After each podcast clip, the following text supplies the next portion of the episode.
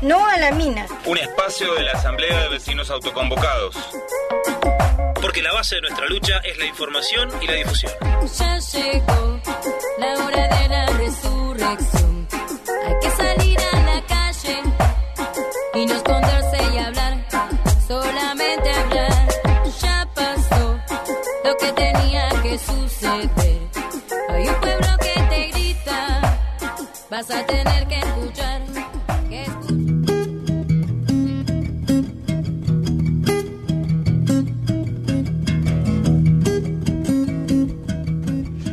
Buenos días. Este es un nuevo programa de la Asamblea de los Vecinos Autoconvocados por el No a la Mina. Saludamos a todos los vecinos y las vecinas que nos sintonizan aquí en Esquel a través de FM Caleuche 90.9 MHz, a través de las radios que nos retransmiten en la comarca, allí en Lago Puelo, El Hoyo, Epuyén, El Bolsón, eh, Cholila y también en, Bariloche. Eh, y a los que nos también nos pueden sintonizar a través de internet por www.caleuchefm.org. Caleuche se escribe con K y con W, recuérdelo para escribirlo bien en la, en la, en la dirección, el explorador de internet que use.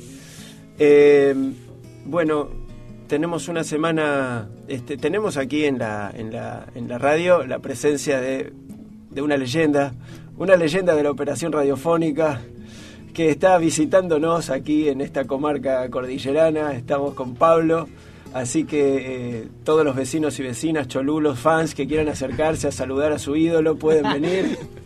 Deja de mentir, Robert. y estamos también aquí.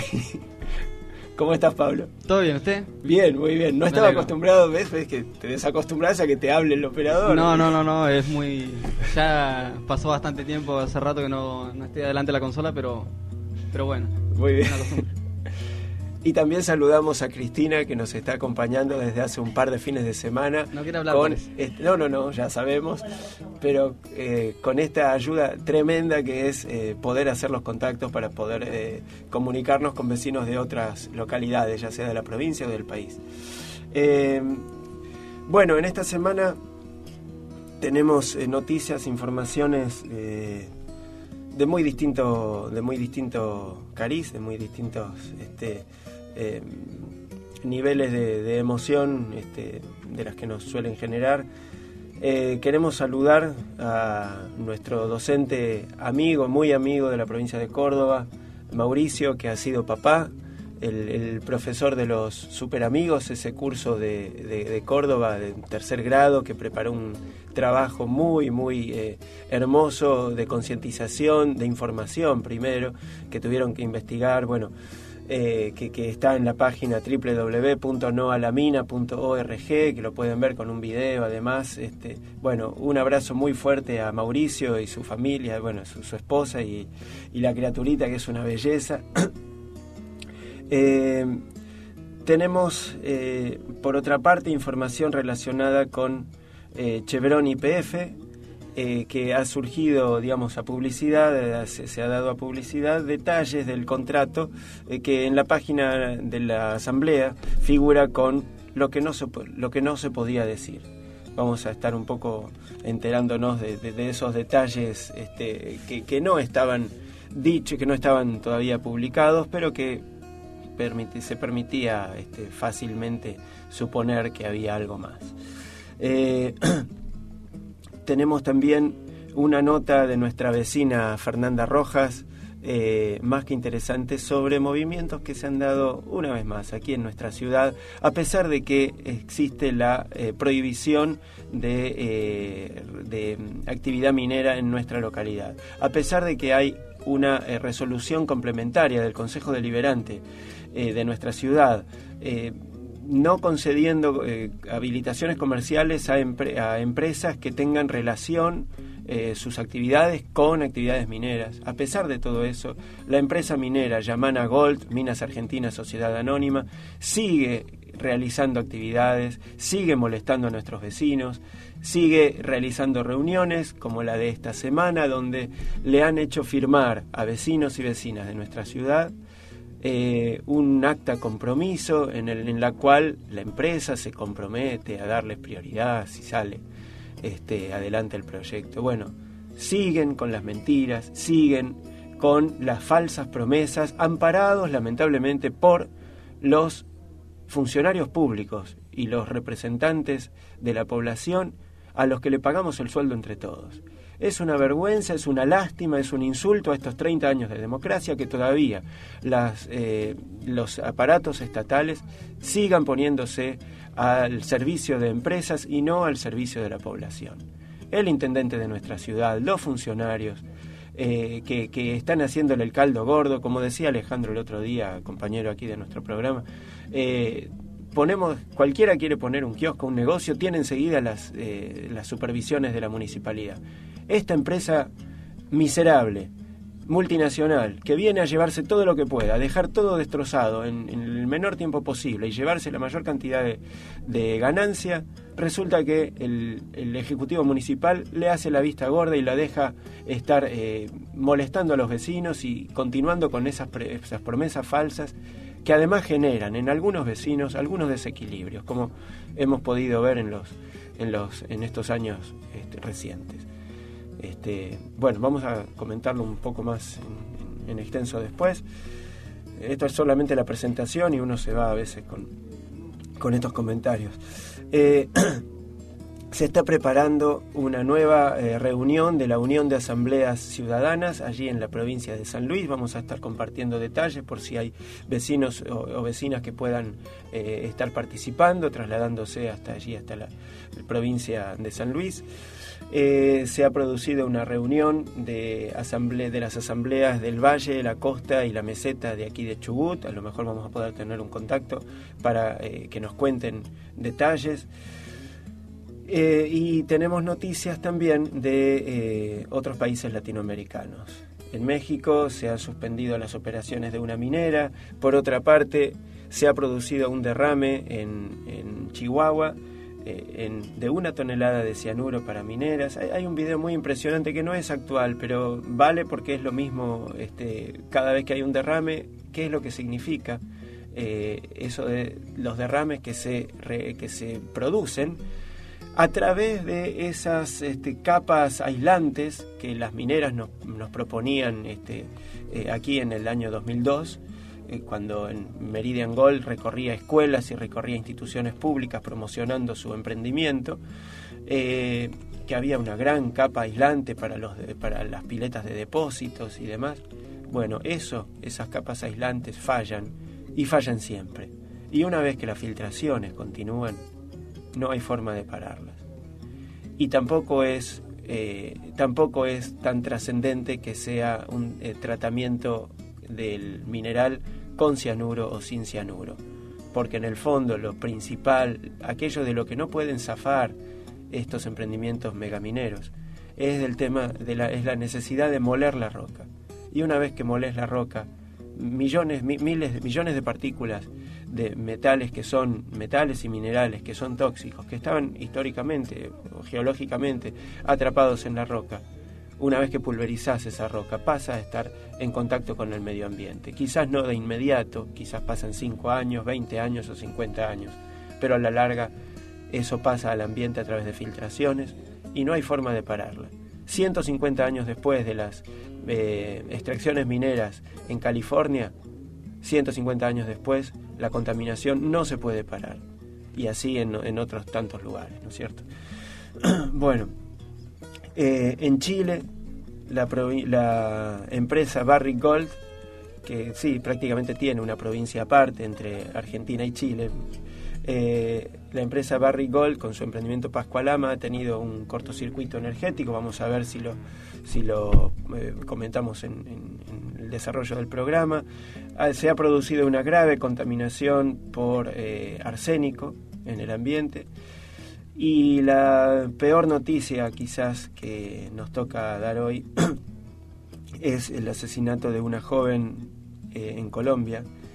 hace pocos minutos recién pude ver la, la, foto de, la, de esta chica Adelina eh, eh, que ha dejado, bueno, tres hijos huérfanos y eh, una joven encantadora, eh, una joven muy comprometida con la defensa de sus eh, de los derechos de su comunidad, una joven descrita como muy muy muy eh, animada, muy alegre, este, reivindicada por sus vecinos. Bueno, finalmente las mineras en operación allí en Colombia han terminado con su vida. Eh, siempre tercerizando este tipo de actividades, ¿no es cierto? Como la misma forma que hacían las dictaduras militares, este, con grupos de tareas parapoliciales y paramilitares. Bueno, lo mismo ocurre en, en Colombia y en muchos países donde las mineras ya están instaladas. Estas situaciones, derrames de cianuro, contaminación, aunque fuera de mineras sin cianuro, pero que muelen las rocas, porque necesitan hacerlo para eh, obtener los minerales o los metales preciosos dispersos, eh, y asesinatos y operaciones contra vecinos, todas estas actividades, todas estas situaciones son parte de lo que nos venimos eh, salvando o protegiendo hace ya más de 10 años. Y no es un mérito menor, es el mérito de la lucha de todos ustedes, de todos nosotros, los vecinos y las vecinas de Esquel, que llevamos 10 años defendiéndonos y, no permitiendo que se instalen estos proyectos en nuestra provincia. Eh, bueno, eso es un poco un resumen de los temas que vamos a estar este, desarrollando hoy. Vamos a pasar al primer tema musical con nuestro legendario operador Pablo una vez más aquí con nosotros y continuamos en unos minutos.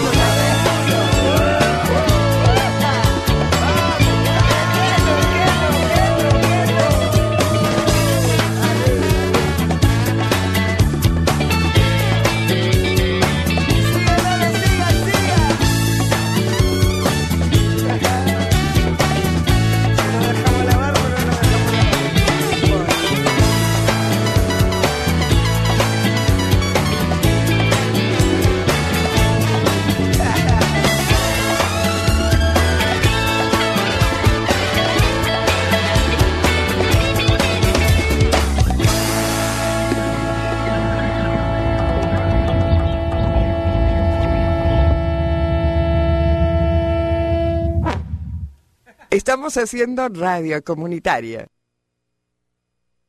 ¡No a la mina! Un espacio de la Asamblea de Vecinos Autoconvocados.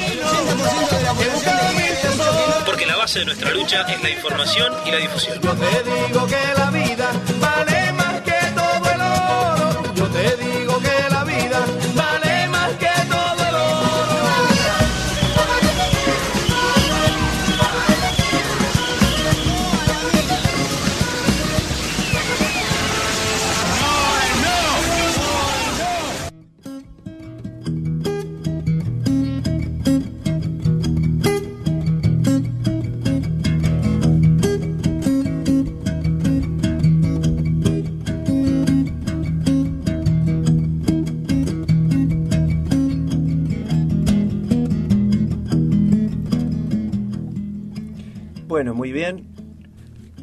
El segundo, es el segundo bloque del programa de la Asamblea de los Vecinos Autoconvocados por el No a la Mina de Esquel.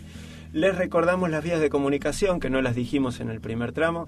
Es el teléfono fijo 02945 si está fuera de la ciudad, si está aquí directamente el 45 70 78. Eh, también eh, para mensajes de texto es el 15 triple 4 triple 7. Si está escuchando desde fuera de la ciudad, con el 02945 delante. Y también a través del Facebook. eh, Pablo, ¿tenemos el Facebook de la radio puesto? Sí, que Sí, es bien, Radio. Caleuche 90.9 Esquel. Muy bien.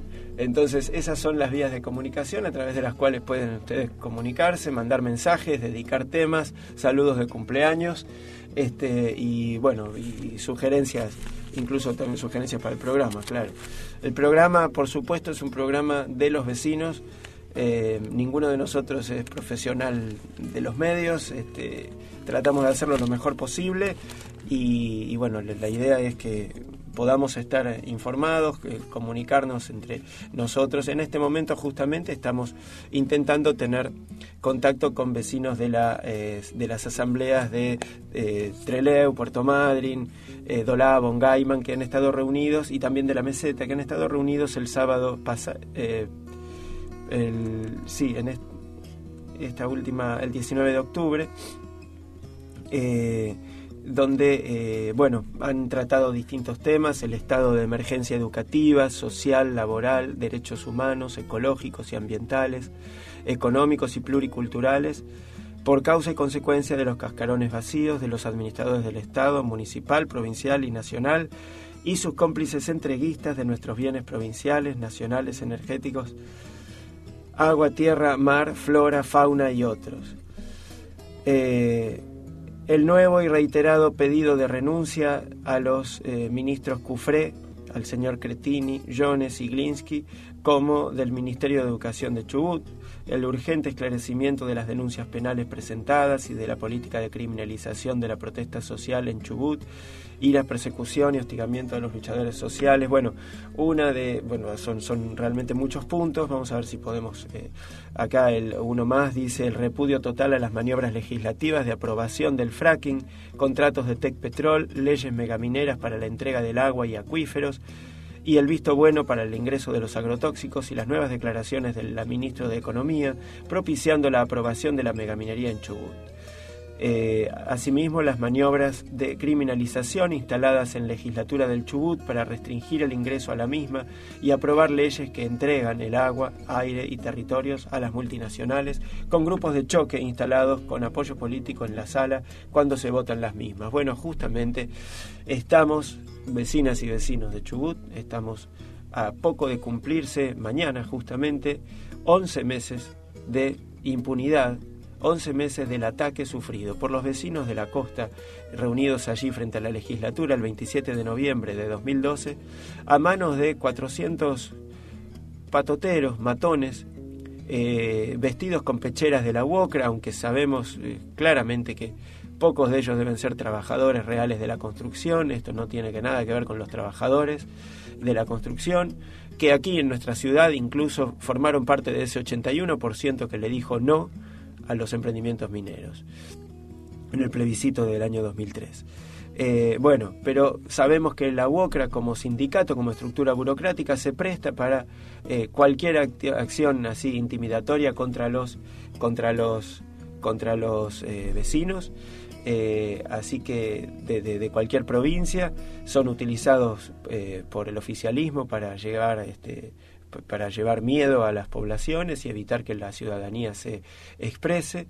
Eh, bueno, llevamos ya 11 meses de ese ataque y 11 meses de nada de investigación. Así que es una más de las reivindicaciones que es necesario sostener porque lamentablemente la mayoría de los medios periodísticos no lo sostiene en su agenda, no lo recuerda y tampoco les preguntan a los funcionarios judiciales por qué razón no se ha hecho hasta ahora ningún tipo de investigación, no hay ningún tipo de, eh, oficio eh, para que se investigue incluso al jefe de policía, Glinsky, que fue eh, es el responsable de este, que la policía no haya tomado participación en defensa de los vecinos de nuestra, de nuestra provincia. Eh, mientras tanto, mientras tanto, por ahora no podemos eh, tomar contacto, no hay problema. Bueno, por ahora eh, pasamos también a compartir un artículo que nos han mandado, le agradecemos muchísimo a Manuel y Mayenco. ¿Perdón? ¿Ahí está? Ah, muy bien, perdón. Estamos entonces en contacto con uno de los vecinos de las asambleas de la costa. Estamos con Pablo Palicio. ¿Estás ahí, Pablo? Hola, ¿qué tal? Buen día, ¿cómo estás, Roberto? ¿Qué tal, Pablo? ¿Cómo estás? Qué alegría Bien. escucharte. Igualmente, che. Pablo, bueno, eh, hemos tenido noticia a través de, bueno, de los comunicados entre las asambleas que han, eh, han estado reunidas las asambleas de la costa, el valle y la meseta el sábado pasado, ¿es así? Es correcto, sí, tuvimos nuestra reunión regional que estamos haciendo regularmente, eh, un poco analizando la situación, cómo está dando la situación provincial y ver los pasos a seguir, ¿no? Y en este momento acá estamos una buena cantidad de gente en la plaza haciendo nuestra juntada de firmas.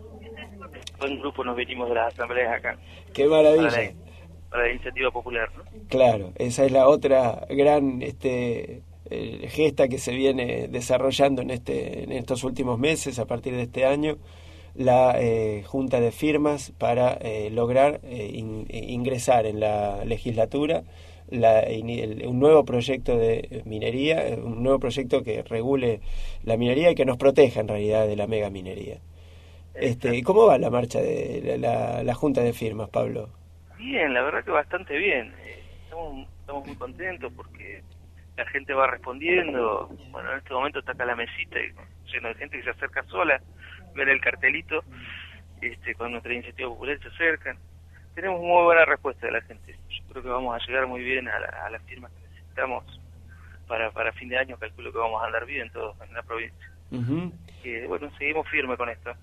Bueno, Eh, Pablo, eh, queríamos que nos cuentes este, eh, una, un pequeño resumen de los temas que vienen movilizando a los vecinos allí en, en las distintas asambleas. Este, detalles que te parezca que sea útil compartir este, y, bueno, posiblemente también una próxima participación en la UAC de San Luis. Claro, correcto. Sí, nosotros estamos acá en esta última reunión un poco analizando porque vemos que la situación eh, hay una intención de seguir avanzando, vemos lo que está pasando, lo que pasó en Esquel, lo que está pasando acá, las declaraciones de la ministra de Economía, en que dan cuenta que las sospechas que tenemos no están erradas, ¿no? Que hubo sobre las cuencas, de hacer estudios sobre el Yacanana, de avanzar con la cuenca del río Chubut, ver la disponibilidad de agua, era un poco lo que expresó la ministra, y nosotros estuvimos todo este año re- diciendo esto, que, que todo esto era para legitimar la megaminería. Y en base a eso, bueno, en la reunión se declaró la- el estado de alerta, nuevamente, eh, de alerta ambiental y toda la situación que tenemos, ¿no? Y acciones para seguir, bueno, la idea es el 27 de noviembre, que va a ser un- año de aquello que ocurrió en la legislatura, cuando fuimos ahí atacados en esta emboscada que nos hicieron. Bueno, vamos a hacer un festival recordando esto. Está la idea de hacer una placa y dejarla en la plaza, ya que no hubo justicia, bueno, dejar ese mensaje en la plaza de Rawson, que es donde, donde ocurrió la, donde empezó el ataque, y hacer un festival acá musical entre Leo, con, con algunas bandas, y también hacer algún encuentro De hecho, queremos invitar gente de Esquel para que vengan a, a- a disertar en ese mismo día. Este, nuestros técnicos, ¿no? Porque ayer eh, en una nota de, de prensa que no- nos hacían, justamente la ministra volvió a repetir esto que repiten tanto, que dicen que no tenemos sustento técnico, ¿no? Volvió a decir esto la ministra. Qué bárbaro. Realmente es tan cansador tener que responder eso, ¿no? Llevamos 11 años dándole argumentaciones técnicas y, y bueno, hay que volver Sí, a sí, y, Hay pero, y, hay, y, y hay que decirlo, han sido estos últimos dos años una, una, una seguidilla de, de acciones desde los, eh, desde los estamentos oficiales que no se puede descansar una semana. Es terrible cómo buscan por todas las formas este, bombardearnos de información falsa, enga- en- engatusar a nuestros vecinos eh, y, y hay que estar saliendo todo el tiempo. Realmente es, este, es, hartante. no nos van a dar descanso, que eso no podemos haber- eh, bajar la guardia nunca, porque evidentemente ellos están ahí esperando, tienen los recursos, tienen todo para, para seguir adelante y bueno, nosotros tenemos que poner el esfuerzo como, como vecinos, como ciudadanos conscientes de que, de que tenemos que defender el futuro de nuestros chicos este, y bueno, eso es lo que nos impulsa. Con- ¿no? Contanos un poco cómo, cómo eh, viste, cómo- qué tal la participación de los eh, vecinos de la meseta que se hayan podido acercar, tanto con esta situación que se dio en Gangán como con esta cuestión de, de- del agua del Sacanana, eh, porque justamente son localidades que están un poco más alejadas de los centros de, de urbanos más grandes y, y una de las formas de, de poder expresar sus, sus reclamos es en, la- en- en nuestras asambleas. Sí, sí, nosotros tenemos contacto muy seguido porque Claro. tenemos gente que participa de, bueno, de Endepa y demás que están en un contacto diario con, con lo que es la meseta. Y sí, sabemos la preocupación que hay. Ahora, bueno, ya sabemos que asumió un, un muchacho ahí en la comuna de Gangán que es prominero, que de hecho nos dio la bienvenida cuando hicimos la UAP, la, la UAP patagónica que se hizo en Gangán hace un año atrás más o menos el que nos dio la bienvenida fue este muchacho que, que hoy asume como, como, como jefe comunal, ¿no? Ahí en acá nos dio la bienvenida, digo irónicamente, ¿no? Ajá. Ah, Eh, esperó para amenazarnos y decirnos cosas ahí eh, para que nos, vaya, nos vayamos, ¿no? sí, sí, sí. Defendiendo a la minera y demás. Es decir, eh, bueno, la gente de la meseta está preocupada por esa situación, los que están allí, ¿no? Lo, lo, lo han expresado, es- esta situación.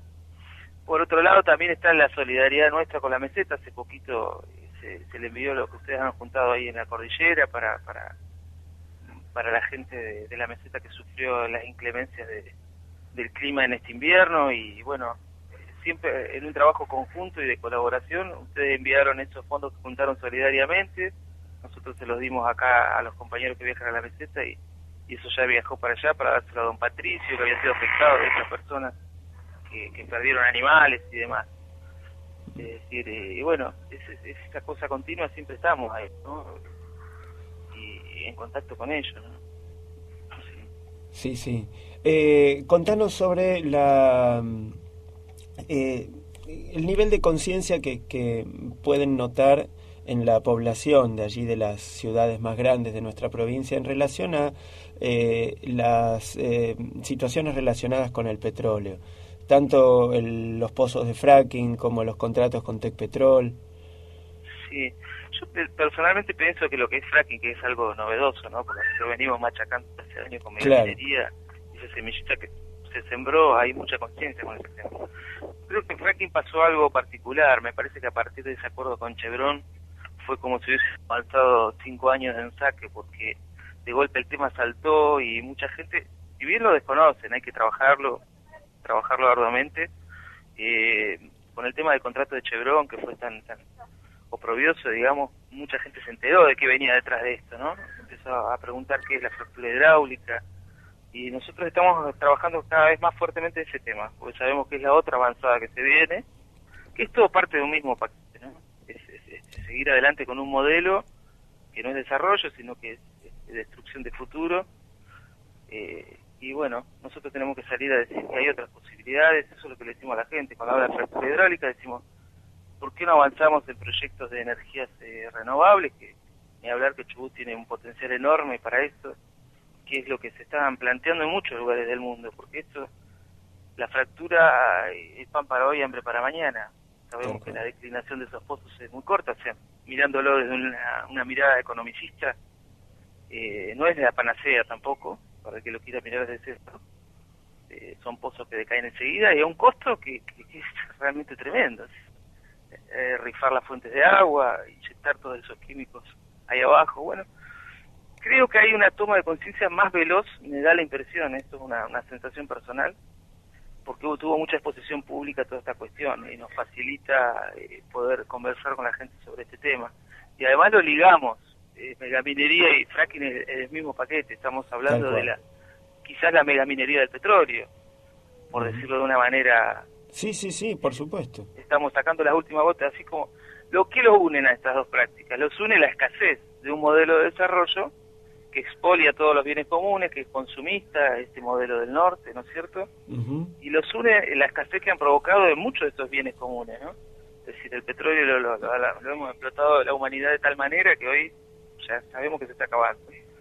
Y bueno, en vez de plantearnos otro camino, porque hay que plantearse sí o sí, en algún momento hay que Tal cual. planteárselo, otro camino, no. Vamos a buscar las últimas gotas, con, no importa a qué costo, no importa de qué manera.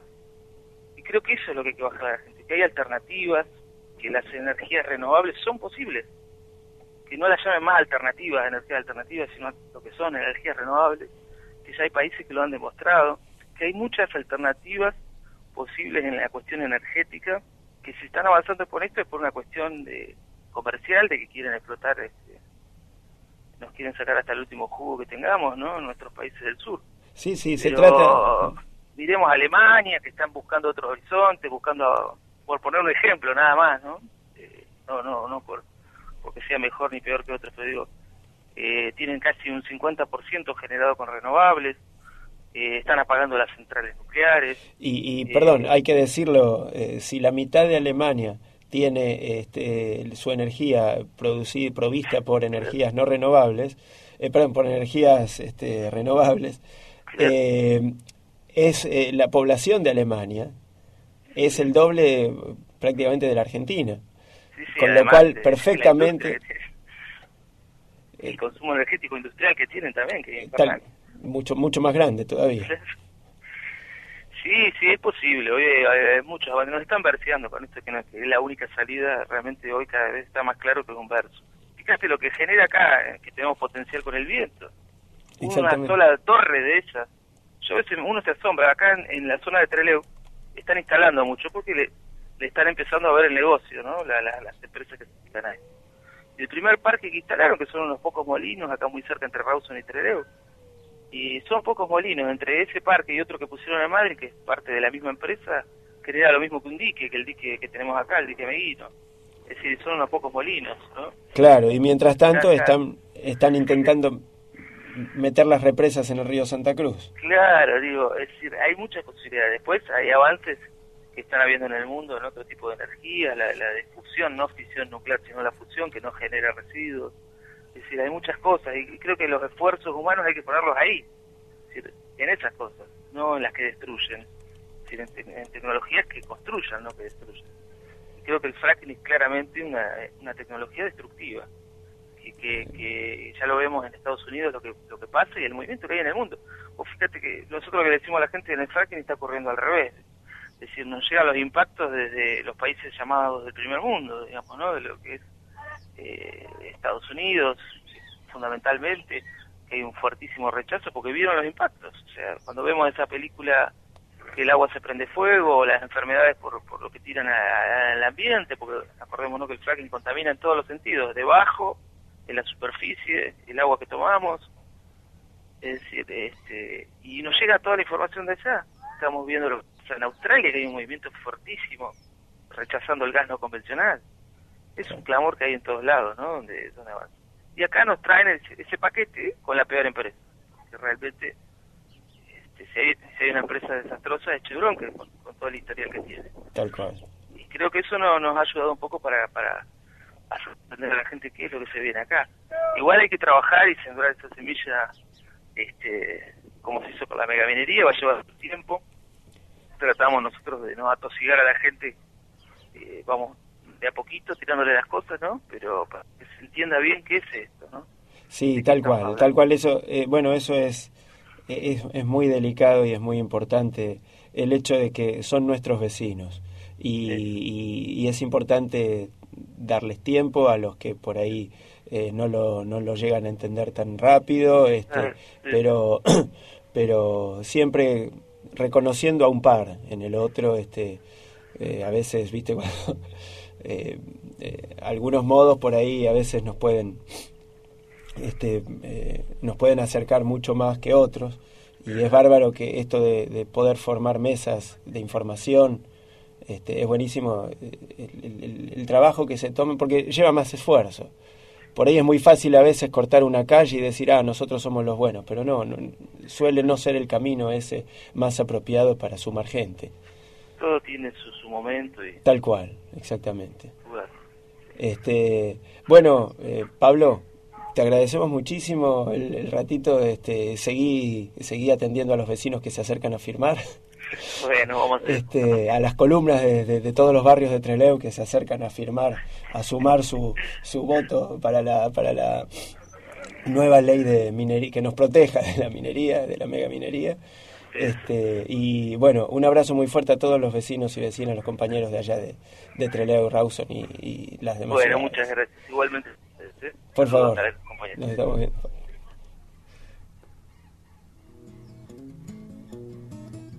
Ah, bueno, bueno, pensé que iba directamente a la música. Bueno, eh, quiero además hacer un saludo muy especial a los loros que nos están visitando aquí afuera, que es tremendo. El ruido que hacen, la alegría que traen, están instalados por acá por los techos, pasan, van, vienen. Bueno, también son beneficiarios de nuestra lucha. También son parte de los vecinos y vecinas de otras especies, pero que están siendo más protegidos por los por los 10 años de lucha del pueblo de Esquel.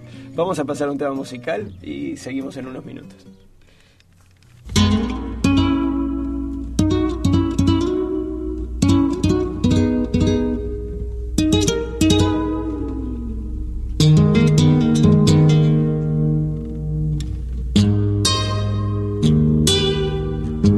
Hay los pinos en el viento con el olor a distancia en los sueños de María, María, María sueños.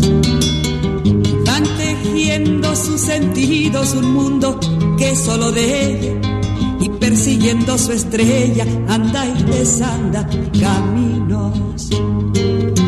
Entre senderos dormidos florece María sueños, bebiendo de las vertientes para llegar a la vida.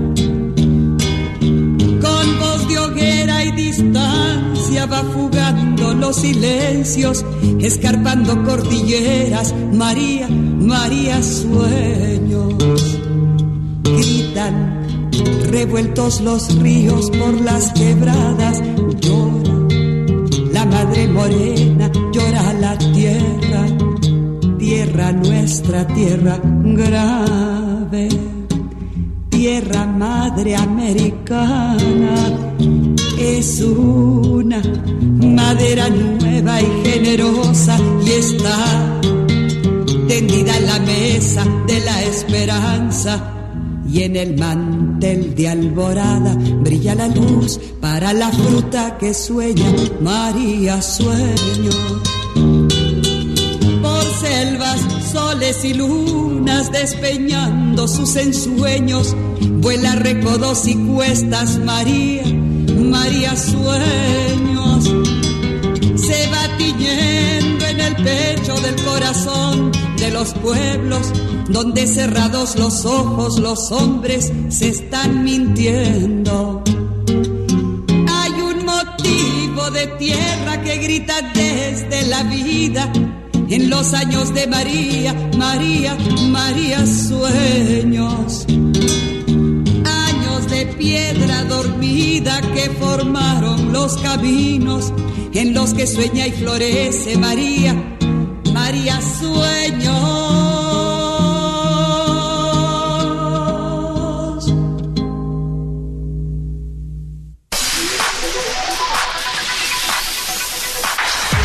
Radio Caleuche 90.9. Salimos desde Esquel, Patagonia, Argentina, para todo el mundo a través de www.caleuchefm.org.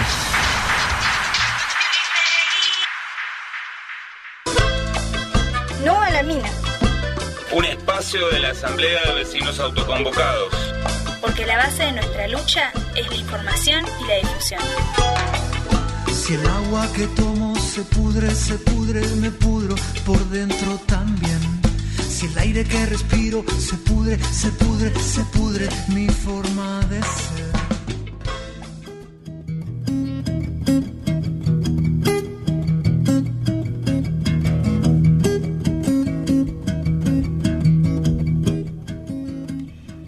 Muy bien. Seguimos en el programa de la Asamblea de los Vecinos Autoconvocados por el No a la Mina de Esquel. Tercer bloque. 15 triple 4 triple 7 las vías de comunicación por mensaje de texto y 45 70 78 para algún llamado al aire, eh, salvo que estemos con alguna entrevista o algún contacto como, como recién. Eh, algo que no, no llegué a anunciar al comienzo, que quiero agradecerle a, a y a Manuel de Buenos Aires que nos han enviado el, diario en papel, el- un suplemento eh, llamado Enfoques del diario La Nación, una nota que salió el domingo 6 de octubre. eh, que eh, se llama Recursos Naturales, el costo invisible del modelo. El suplemento es el suplemento Enfoques y está firmada por Diego Genud, un periodista que, bueno, me fijé este, por las dudas si, si era algún, eh, algún estudioso, si era un periodista, si era, eh, bueno, algún economista. Bueno, es un periodista, yo no lo conocía, pero es un periodista de varios medios, de la revista Crisis, del eh, diario, en el diario La Nación a veces publica alguna cosa, en el diario El Crítica de la Argentina, en el diario Perfil ha publicado.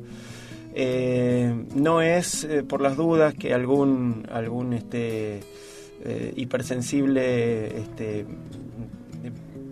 piense que es eh, alguien que está de parte de algún candidato en especial este, especialmente opositor, eh, justamente ha escrito en contra de- del principal candidato opositor de la provincia de Buenos Aires, así que tampoco es un agente periodístico de, de nadie. Bueno, evidentemente es alguien que está interesado en la cuestión de recursos naturales, tiene notas escritas eh, previas a esta sobre el conflicto en Vaca Muerta, este, el acuerdo con Chevron. Bueno, en este caso eh, la nota es eh, recursos naturales, el costo invisible del modelo. Es una nota bastante extensa, si puede conseguir el diario, es realmente recomendable, es bastante abarcativa.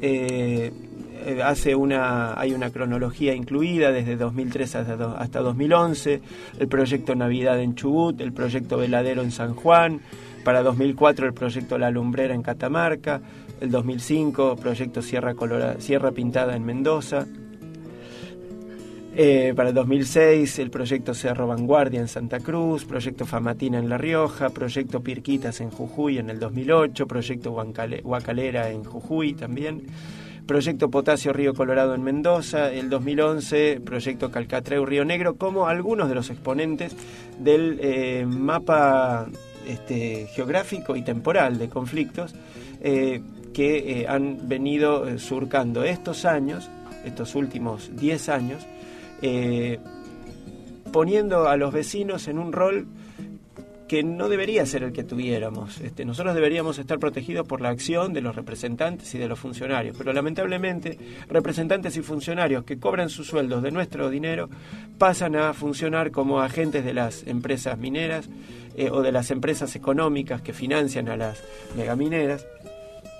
Y de esa manera nos toca a los vecinos reunidos en asambleas, reunidos en colectivos, reunidos en distintos grupos eh, de, expresión, eh, estar a la, eh, a la cabeza de las defensas de los intereses de la población actual y la, la población futura. Voy a leer algunos párrafos relacionados con distintos personajes que forman parte de todos estos conflictos.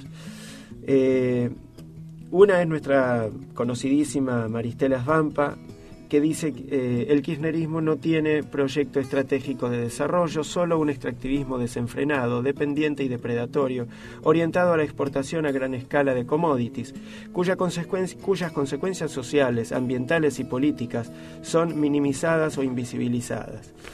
Maristela Vampa, recordemos, es columnista del programa de esta misma radio, La Tijereta, que todos los, eh, todas las mañanas de 9 a 13 puede usted escuchar a través de www.caleuchefm.org.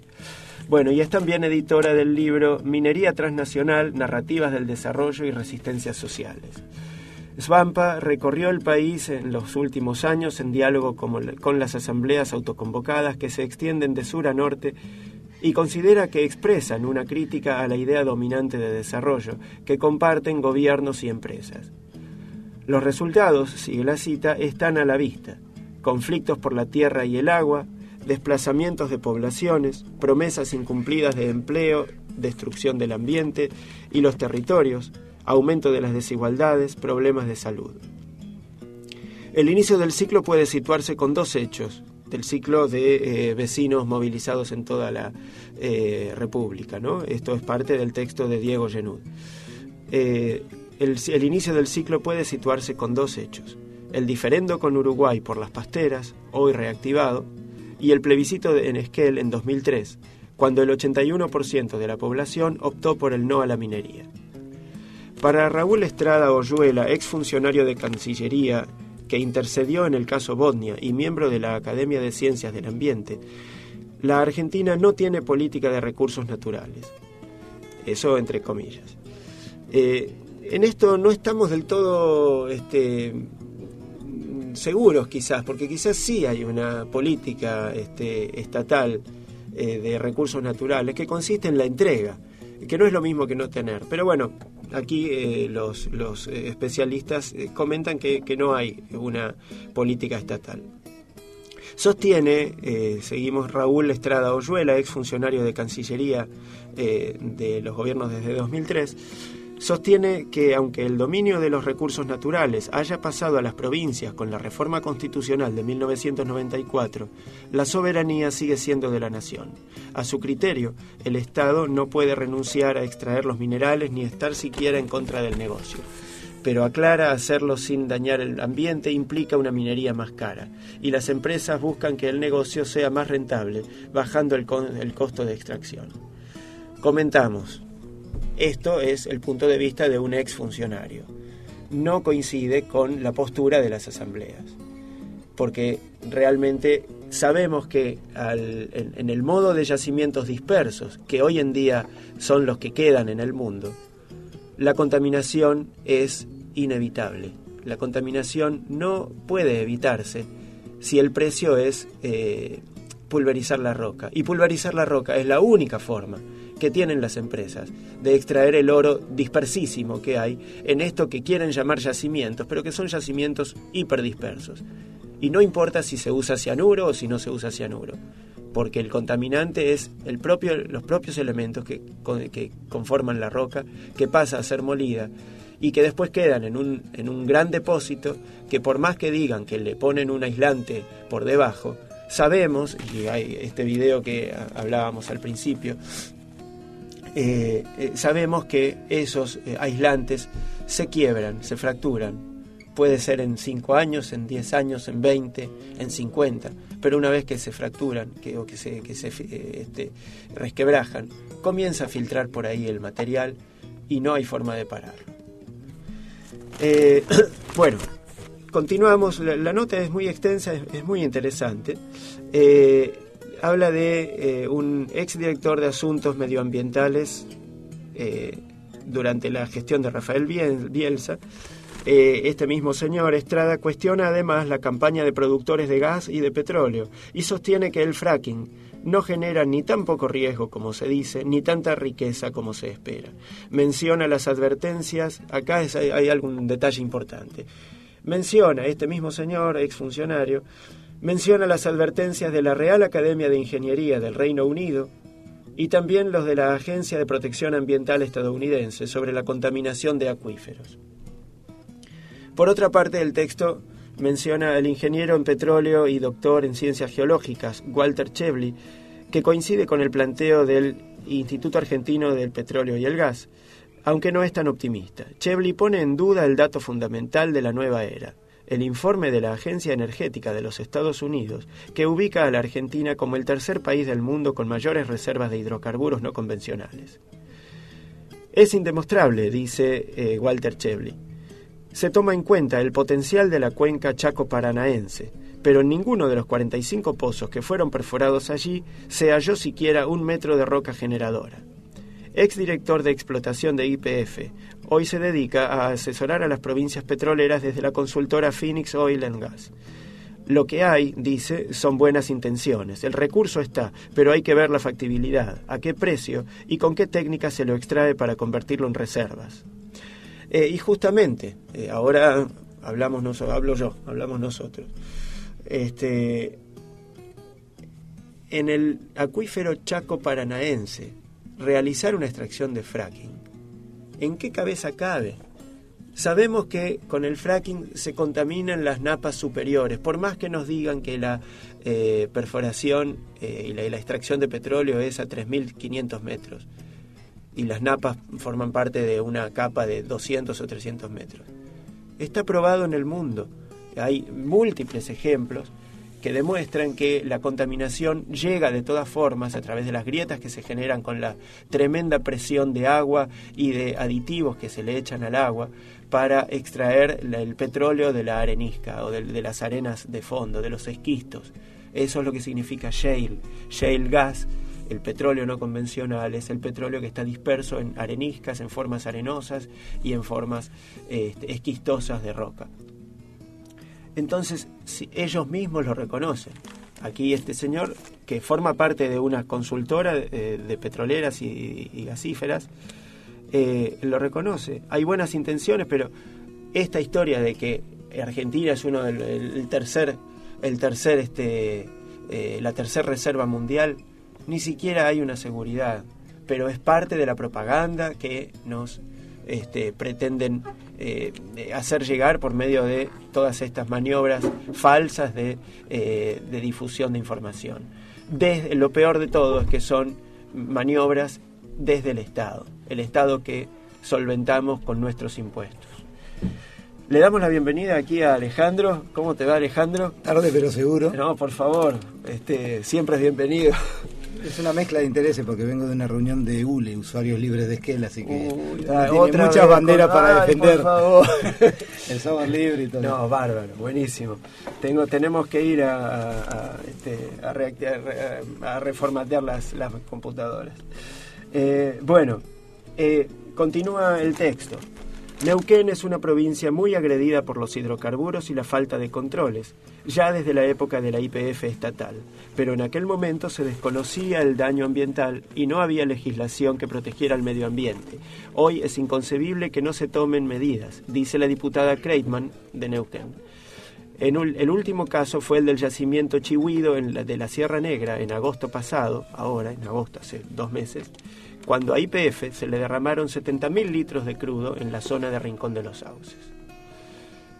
Bueno, eh, la, nota, la nota es altamente eh, este, rica, dice, continúa, el impacto de la actividad hidrocarburífera sobre las comunidades que habitan en la zona conocida como Nor Patagonia es narrado con detalle en un libro del Observatorio Petrolero Sur, Zonas de Sacrificio.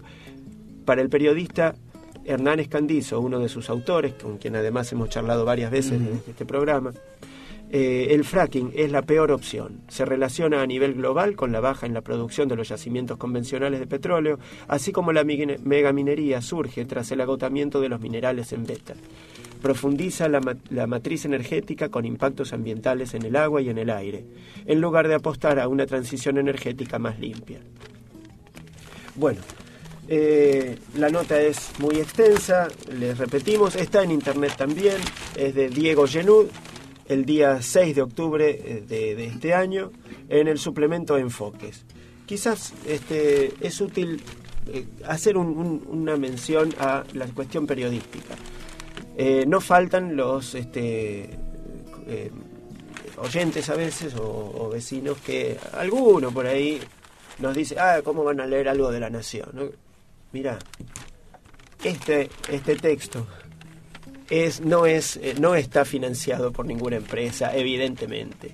Este texto es de un periodista que ha escrito ya otras cosas, criticando o cuestionando diversos este, emprendimientos de extracción que forman parte de la reedición del modelo de Julio Argentino Roca y de, y de Sarmiento. Es llevarse todo, lo, darle todo lo que Y de- quieran las... de las- Carlito Saúl también. y de, por supuesto. No ha variado sí. ese modelo, digamos. Y de los gobiernos más recientes, lamentablemente, que no lo han frenado. Entonces, Yo creo que en esto eh, no hay, podría encajar en un montón de cual. diarios esta nota. Exactamente. Y en todo caso, es una conquista de los vecinos poder incluir una nota como esta en un diario tan tradicional y tan asociado a las empresas, porque eso no lo vamos a negar, eso es obvio. Pero esta nota realmente es amplia y es una rareza, pero es una rareza más que saludable. Entonces, este, bueno, era un, un detalle que es importante. Yo me fijé por las dudas que no fuera una- un, un- un, este, que no se tratara de un, este, ¿cómo es? Un, activista de algún candidato Sí, sí, sí, tampoco. sí. No, no, tampoco es más. es- Un trasfondo político. Claro, ¿no? es alguien que ha escrito incluso unos artículos este, así cuestionando la figura de, de- así de salto del intendente de, de Tigre, tampoco es un operador de, De de- nadie. de nadie. Eh, y bienvenido sea que los lectores de un diario grande, eh, de, de amplia tirada, incluso leído por eh, lectores de, otras partes del mundo, tenga un ingreso, el, el tema Empiecen impuesto a- por los empiecen vecinos. a conocer de un tema que es real. Tal cual, tal cual, así es. Y ojalá pueda servir para que se impulsen este otro tipo de, de energías en el caso de lo que estábamos leyendo recién. La nota es muy amplia, bueno, de Diego Genud, si lo quiere buscar, se escribe Genoud, eh, del 6 de octubre, se llama Recursos Naturales, el costo invisible del modelo.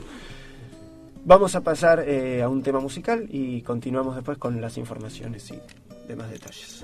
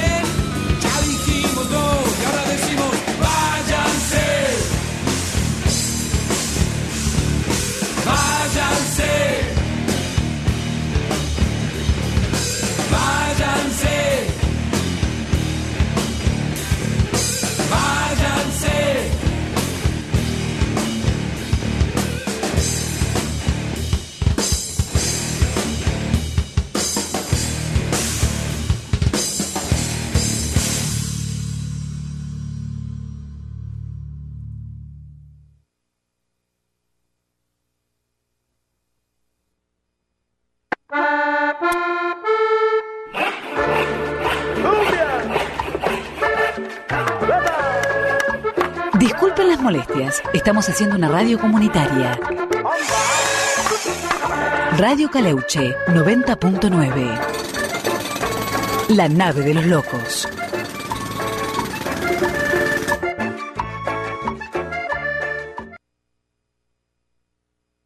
No a la mina. Un espacio de la Asamblea de Vecinos Autoconvocados. Porque la base de nuestra lucha es la información y la difusión. No pasarán, no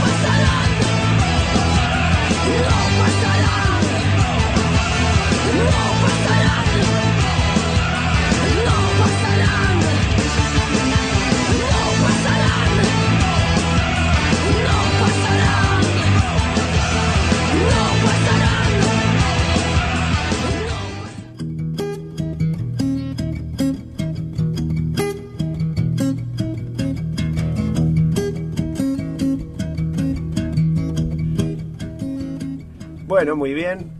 Eh, seguimos el programa de la Asamblea de los Vecinos Autoconvocados por el No a la Mina de Esquel.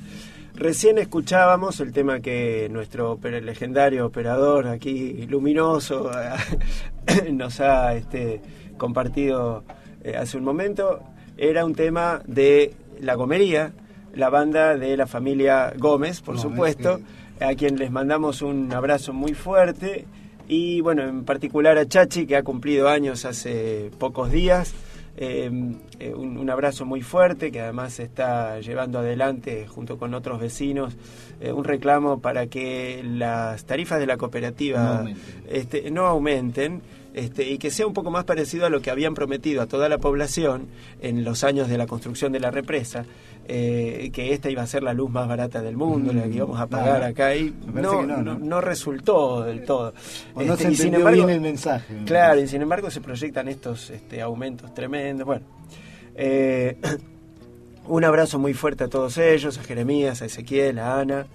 Eh, y mm, estábamos, estábamos este, en, en un momento vamos a estar en contacto con una provincia cordillerana también, donde, bueno, la semana pasada pudimos compartir una información relacionada con la mina San Jorge, eh, que la están queriendo transformar en una inocente cantera, ¿te acordás? Sí, bueno, sí, lo leímos en la última parte del programa, vamos a ver si podemos entrar en contacto con uno de los vecinos eh, de, de- de Mendoza, así este, nos puede dar detalles, comentarnos este, las actividades de los vecinos también. Eh, hablábamos al comienzo de, bueno, la, la que nos resulta la noticia más dura de hoy, relacionada con un asesinato en Colombia, donde las mineras ya están instaladas. Eh, tiene que ver con eh, una, las comunidades, eh, perdón, estoy buscando, no, Buscando estoy- las estamos fuentes. mal, sí, me había equivocado de... ¿Estamos ahí ya, perdón? Ah, bueno, bueno, bueno, entonces, perdón, tenemos que, damos marcha atrás, este, vamos a- al contacto entonces con Mendoza, con eh, Marcelo Giró, estudioso, eh, bueno, muy conocido en el ámbito de las asambleas, ya hemos hablado alguna vez desde el programa. ¿Qué tal Marcelo? ¿Cómo te va? ¿Qué tal? Muy buenos días. ¿Cómo andan ustedes? Bien. muy buenos días. Bueno, qué alegría escucharte de nuevo. El, el primer contacto que tuve con vos fue viéndote en películas, así que ahora, viste, uno habla con actores. este, el- alguno de El los... gusto es mío también para, para mí de estar participando ahí con Caleuche. Por favor. Este, bueno, Marcelo, mira, la semana pasada leíamos un artículo que nos llegaba desde Mendoza, eh, publicado en la página de la Asamblea de acá de Esquel, eh, relacionado con la, la- una nueva convertibilidad, una transformación de Minera San Jorge en algo así como una cantera, una simple cantera, eh, para llevar los materiales a San Juan. Contanos un poco, eh, ya de- desde así en primera persona, desde Mendoza. Ok. Y, ah, la verdad, cuando me dijeron que querían hablar del proyecto San Jorge, recién en contacto previo, digo, bueno, puede ser por ese tema o por otro, que justamente hoy es muy emblemático para el proyecto San Jorge y para la lucha de las asambleas este, por el agua y contra la megaminería aquí en Mendoza, porque hoy justo se cumplen los tres años de la, de la histórica audiencia pública este, que se realizó en Ospallata y mm, como resultado de la cual el 77% de los habitantes del Valle de Uspallata y el 69% de los que se vieron en el resto de la provincia este, le dijeron un rotundo no, un rechazo muy fuerte a este proyecto, ¿no? Qué a pesar de lo cual el gobierno, el ejecutivo luego lo aprobó y después eh, más adelante también por la lucha finalmente la legislatura mendocina, la Cámara de Diputados, en función de la de la ley 7722, el equivalente de la 8051 de ustedes, eh, finalmente lo, lo rechazó, ¿no? Así que, bueno, es también un día de- histórico para nosotros, pero este proyecto, eh, lamentablemente, eh, siguió adelante, la empresa, digamos, eh, presentó un, eh, el año pasado ya un nuevo proyecto para, como bien decís, eh, pretender que el cerro podría ser explotado como una simple cantera, lo cual de ninguna manera puede calificarse así, cuando lo que se trata es de extraer no eh, rocas calizas para fabricar cemento o ripio o arena para Claro. la construcción, sino pórfido de cobre, digamos, ¿no? Para Sí, su procesamiento que en función de la vigencia de esta ley que te decía, de la 7722, pretenden procesar, poner la planta de tratamiento a la provincia de San Juan, que se encuentra 15 kilómetros más al norte, ¿no? Pero lo que no suelen decir eh, estos mineros es lo que sí publicaron en inglés en su sitio una sola vez, que además de llevarse el cobre, eh, digamos, el, el mineral de cobre, pretenden llevar a San Juan el agua del arroyo El Tigre, agua de los mendocinos, para procesar el mineral en San Juan. Sí, como que yo proceso en mi casa con el agua tuya. Tal cual, tal cual. Con el agua nuestra, entonces yo quisiera saber qué superintendente de irrigación este, tendría, digamos, la caradurez política de decir, bueno, les damos una concesión de agua sobre esa agua que es pública, que es agua de todos los mendocinos, para que ellos hagan su Sí, sí, sí. eh, non santos, non limpios eh, en la provincia vecina, ¿no? Así que, bueno, eh, hay, hay que ver cómo sigue este asunto y la novedad, que supongo eso, digamos, tenía que ver con la nota que vos comentás, es que es la, una nota publicada por un diario digital mendocino, de un periodista de confianza, que eh, supo que la minera, además de la presentación del proyecto de, de, este, de convertir al cerro en una cantera, supuestamente, habrían presentado el proyecto para la construcción del tren, del tren que justamente llevaría el mineral desde el cerro hasta San Juan. Claro. Claro, todo además regado con promesas de trabajo para medio mundo. Por Este, supuesto. el- el- el- Y, y no solo eso, sino que dicen, bueno, y tendríamos que ver porque evidentemente ahí eh, estaría el mineral, como es mendocino, sí, pagaría regalías a la provincia de Mendoza. Entonces está la doble promesa Claro. de empleo para sanjuaninos y eventualmente uspallatinos y regalías mineras para la provincia de Mendoza, pero que de todas maneras de ningún modo moverían la aguja del presupuesto provincial. Eh, sería ínfima la incidencia sobre, sobre, sobre el presupuesto de acá. Claro. Eh, eh, ¿Hubo algún tipo de repercusión, declaración de parte de los que deberían estar a la cabeza de la defensa de los del pueblo, de los intereses este, de la población? No sé, diputados, algún funcionario, alguien que, que haya tomado nota de la noticia publicada por el Vox Populi, ¿no es cierto? El, Tal cual, por Vox. Populi. Mira, Vox Populi es un diario digital relativamente reciente, de mucho menos este, difusión Claro. que el MDZ. Sí. Eh, tuvo sí bastante repercusión cuando el año pasado salió por primera vez esta noticia, eh, en donde ya no se trataba todavía del proyecto de, evaluación de impacto ambiental del tren, sino de un aviso de proyecto para modificar el otro, ¿no? Entonces, bueno, ahí sí hubo algunos tímidos eh, respuestas, más allá de las asambleas, por supuesto, por parte del poder político. Ahora, en estos días, no, digamos, además del clima preelectoral, y en el cual, bueno, lamentamos que la temática ambiental, y no solamente la minera, la ambiental en general ha brillado por su ausencia, no hemos logrado,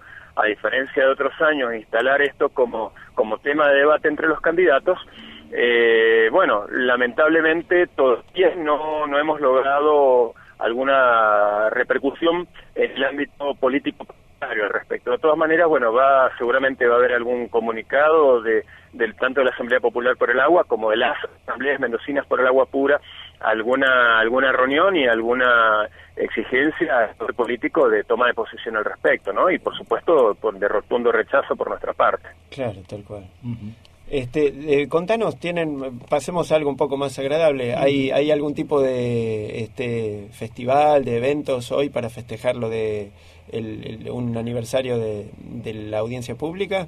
Eh, no, mira, la verdad es que estamos, lamentablemente, solemos estar tan, eh, pero además, tan absorbidos por las coyunturas. no, no, pero este, además hoy no se podría, me parece. Y además, claro, Claro, y además claro, hoy no se eso. podría, digamos, Claro, hoy rigiendo la ley electoral no hay, no están permitidos espectáculos públicos, este, de manera tal que, bueno, es una, el año pasado sí hubo un más de festejo, eh, sobre, y el anterior, por supuesto, el primer año que se cumplió, de- pero este año, digamos, va a pasar más desapercibido como una cuestión más de entre casa, y bueno, sí, lamentando, además, eh, teñido por, bueno, lamentando, eh, lamentando el doble fallecimiento de esta semana de,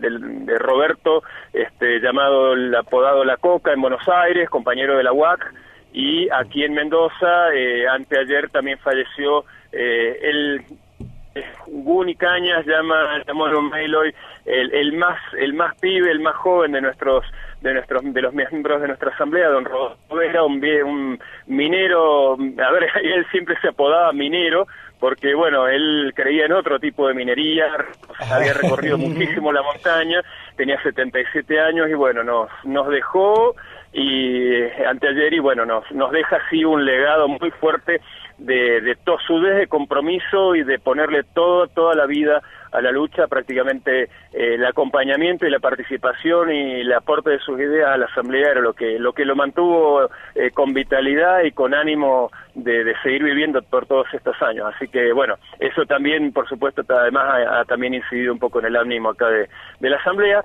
pero digamos, tomándolo con un poco, tomando el legado de don Rodolfo Vera, eh, que siempre, todo el tiempo, además de, de- plantear las cuestiones jurídicas y juicios de amparo y demás, basado en la Constitución y en su interpretación del Código de Minería, siempre habl- hablaba en, en- su lucha de, seguir encarando a los infames traidores a la patria, ¿no? Era su expresión favorita de los infames traidores a la patria y creo que nos ha marcado muy bastante a, a todos los, a los mendocinos de las asambleas. Y bueno, esa es un poco la idea, ¿no? Eh, hace tres años eh, logramos derrotar, hace tres y dos años, eh, con la, la- la- el rechazo legislativo, logramos finalmente la lucha popular en Mendoza, eh, vencer a los infames traidores a la patria que haciendo de malinche le hacen el juego al- a los intereses del capital transnacional este, en pos de, de las, de las máximas ganancias en el mercado mundial. Y, y bueno, así que también lo, lo tomamos por ese lado como un día sin duda de, de festejo y de triunfo de, de lo que fue esa histórica eh, audiencia pública, que te digo, duró 13 horas, de las 9 de la mañana hasta las 10 de la noche. 185 palatinos hicieron este eh, no, perdón, 140 y pico palestinos hicieron hicieron uso de la palabra, no, 185 y durante tres minutos cada uno, ¿no? Era una cosa así muy, muy pautada que a los tres minutos sonaba el gong y bueno, después venía otro y otro y otro, ¿no? Y, y realmente este, fue muy, muy conmovedor estar allí, compartir esa jornada histórica para los mendocinos. Qué bárbaro. Que, eh, bueno, además, eh, una, una zona y una provincia eh, históricamente eh, icónica, importantísima, una de las de los puntos de salida de- del cruce de los Andes, de la gesta por nuestra libertad, por nuestra independencia, este, retomar las, todas esas banderas a un nivel vecinal, a un nivel de defensa de, de- de cuestiones elementales como el, el agua y el, y- y el territorio. Son los mismos ideales que decías vos, Claro. la libertad. Tal cual, ¿no? Eh, eh, bien decís, ¿no? Eh, la defensa del territorio, el hecho de decir, bueno, ¿qué tipo de democracia queremos? Una dem- pseudo democracia representativa, representativa, de- delegando mandato en quienes habitualmente no nos representan, eh, o, o rara vez nos representan, o una democracia realmente participativa y hasta directa, en donde eh, las comunidades de, de cada territorio decidan qué futuro quieren definir para su territorio, qué se hace y qué no se hace con el territorio no solamente el nacional, sino el provincial y el, y el local, como en el caso del Valle de Uspallata, ¿no? Entonces, este, creo que, justamente hacia ese modelo de democracia más propio, más propia del siglo XXI, que la representativa pautada en una constitución decimonónica del siglo XIX, ¿no? Creo que, creo que hacia ese futuro, creo, la mayoría de los argentinos queremos encaminarnos y en ese sentido creo que la audiencia pública de Uspallata fue un muy buen ejemplo en ese sentido, que las decisiones sobre el Valle de Uspallata se tomen allí por parte de los pobladores, eventualmente del conjunto de los mendocinos, pero no en la bolsa de Toronto o en la sede de una empresa en Vancouver eh, con sus correos de transmisión en, en Buenos Aires y en la Casa de Gobierno de Mendoza, ¿no? Qué bárbaro, sí, sí, sí. Uno de los hitos este, en la Argentina de estos este, 30 años de democracia que en realidad este, es eh, estos últimos 10 años, a partir de 2001, 2002, este, los pueblos están, eh, estamos en la Argentina buscando una, una, una participación real y mucho más este, concreta que lo que nos da el sistema mismo. Lo, que estabas diciendo es bárbaro, es así. Este, bueno, Marcelo, no sé si tenés algo más para agregar, nos vamos acercando al final del programa, así que... Bueno, no, Va, me más que imagino nada que un- para agregar tenés un montón. Acá además hay gente que te manda saludos de, de la asamblea. bueno, de- saludos de- para todos este, ellos, para Humberto Cadomoto, para Marta Saores, para Silvia González, para todo, bueno, y para todos los tantísimos esquelenses que, que nos marcaron el rumbo, ¿no? Y que, bueno, esto es una, una lucha que nos hermana a todos en América Latina, ¿no? En, en nuestra América, en la Indo-Afro-Latinoamérica, ¿no? Creo que usted, a ustedes también les marcó eh, un, un- hito la, la histórica, el histórico triunfo del pueblo de Tambo Grande en Perú, y bueno, creo que ustedes a su vez luego reprodujeron ese, ese ejemplo para toda la Argentina, y nuestra audiencia pública en Uspallata, si bien no, no fue exactamente lo mismo que el plebiscito de ustedes en Esquel, de cualquier manera marca, ma- nos marcó significativamente la lucha de nuestro país. Así que, bueno, un abrazo muy grande a, todo, a todos los esquelenses que, que siguen prendidos en esta movida, este, momen- con momentos más álgidos, picos y otros momentos en que la situación por ahí se aplaca un poco. Acá en Mendoza nos pasa lo mismo. Por supuesto. Pero bueno, un abrazo muy grande para todos, para todo Esquel, ¿no? Marcelo, muchísimas gracias. Gracias, También igualmente. Cecilia Chenot, no sé si la recordás, te manda un abrazo muy fuerte. También, también, sí, Bueno. sí, también para ellos. Que ande muy bien. Un abrazo Un muy abrazo fuerte a grande. todos.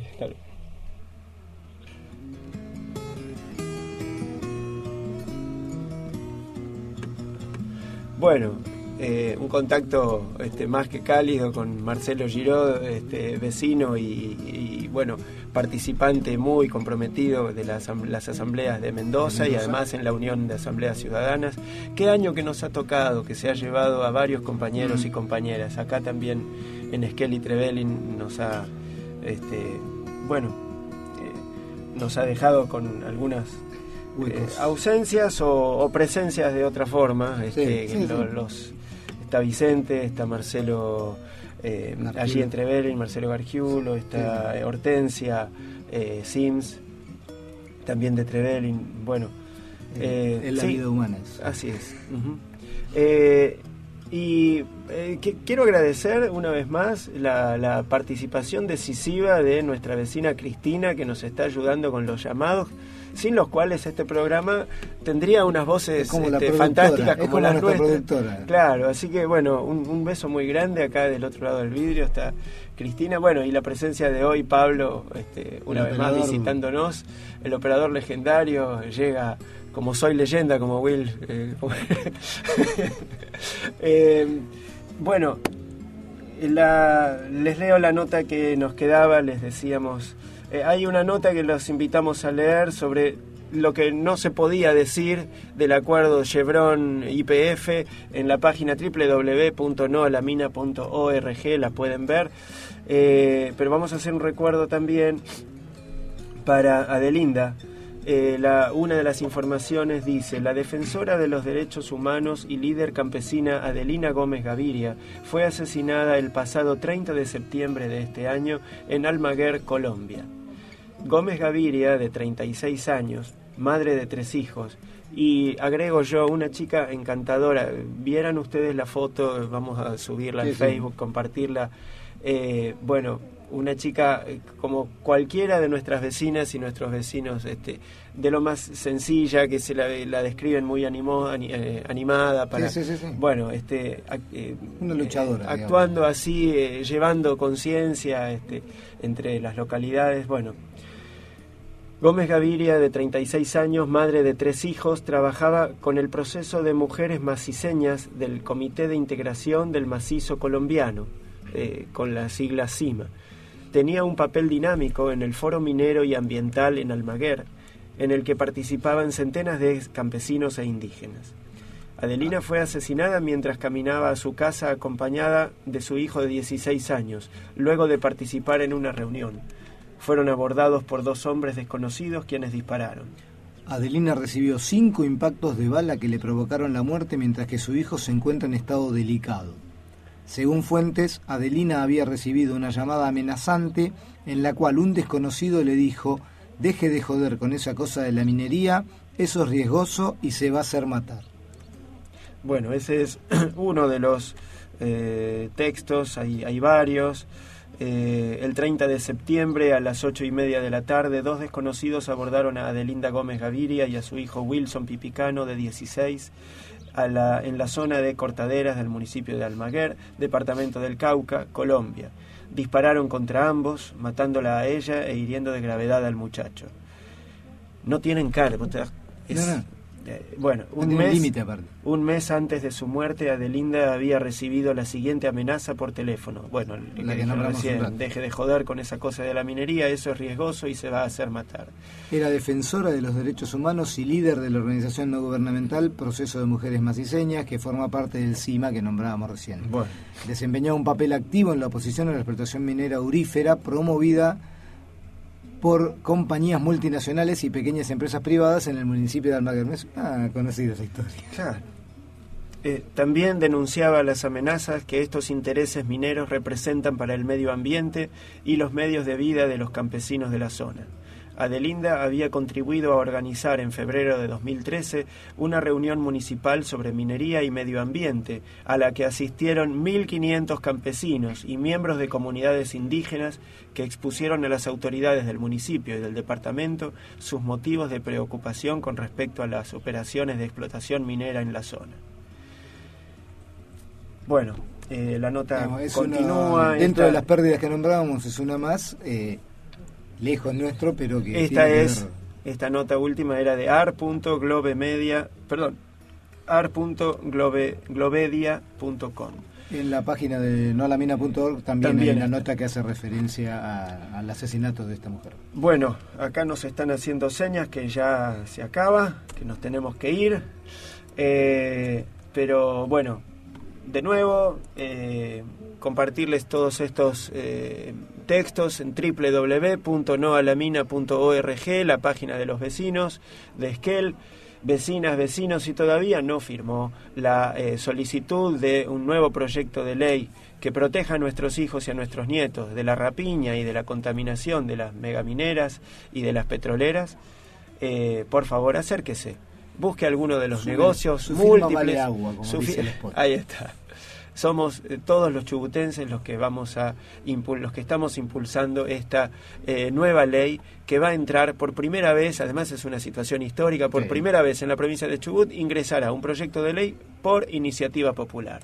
Entonces, este, es importante que podamos participar todos y si puede conseguir algunas planillas para hacer firmar por su familia o por amigos, más que bienvenido también. Eh, bueno, muchísimas gracias Cristina, muchísimas gracias Pablo, Juan, este, y aquí Se Ale. viene tarde. Se viene tarde, pero me sumé. Bueno, y no, por favor. Bueno, nos estamos viendo el próximo sábado, escuchando el próximo sábado, este Feliz lunes a las cívico 19 mañana. horas. eh, Feliz también día se cívico mañana. Feliz día cívico mañana y feliz día de la madre por el domingo pasado a todas las mamás. Eh, aquí estaremos, si Dios quiere, el próximo sábado. Próximo sábado. Buen fin de semana.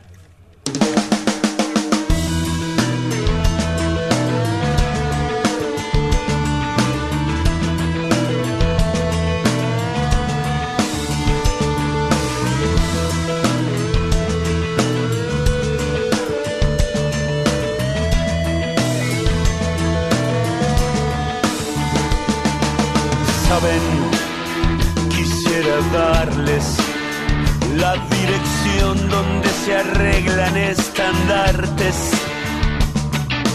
Saben, quiero decirles, sus principios son para comer al bistec. Dicen que operarán en arreglar el mundo, cuando en realidad les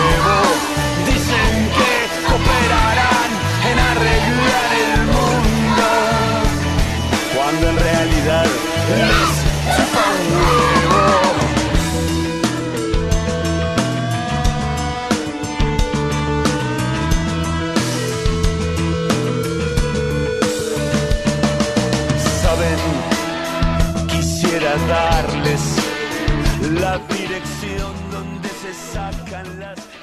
Eh, gentes oyentes de Caleuche, tenemos un mensaje que dar. Ahora, en, cuando termine esta canción, vamos a tener que cortar la transmisión aproximadamente por una hora. Estamos haciendo, eh, vamos a hacer el, mantenimiento del mástil ahí que sujeta la, la antena de la radio.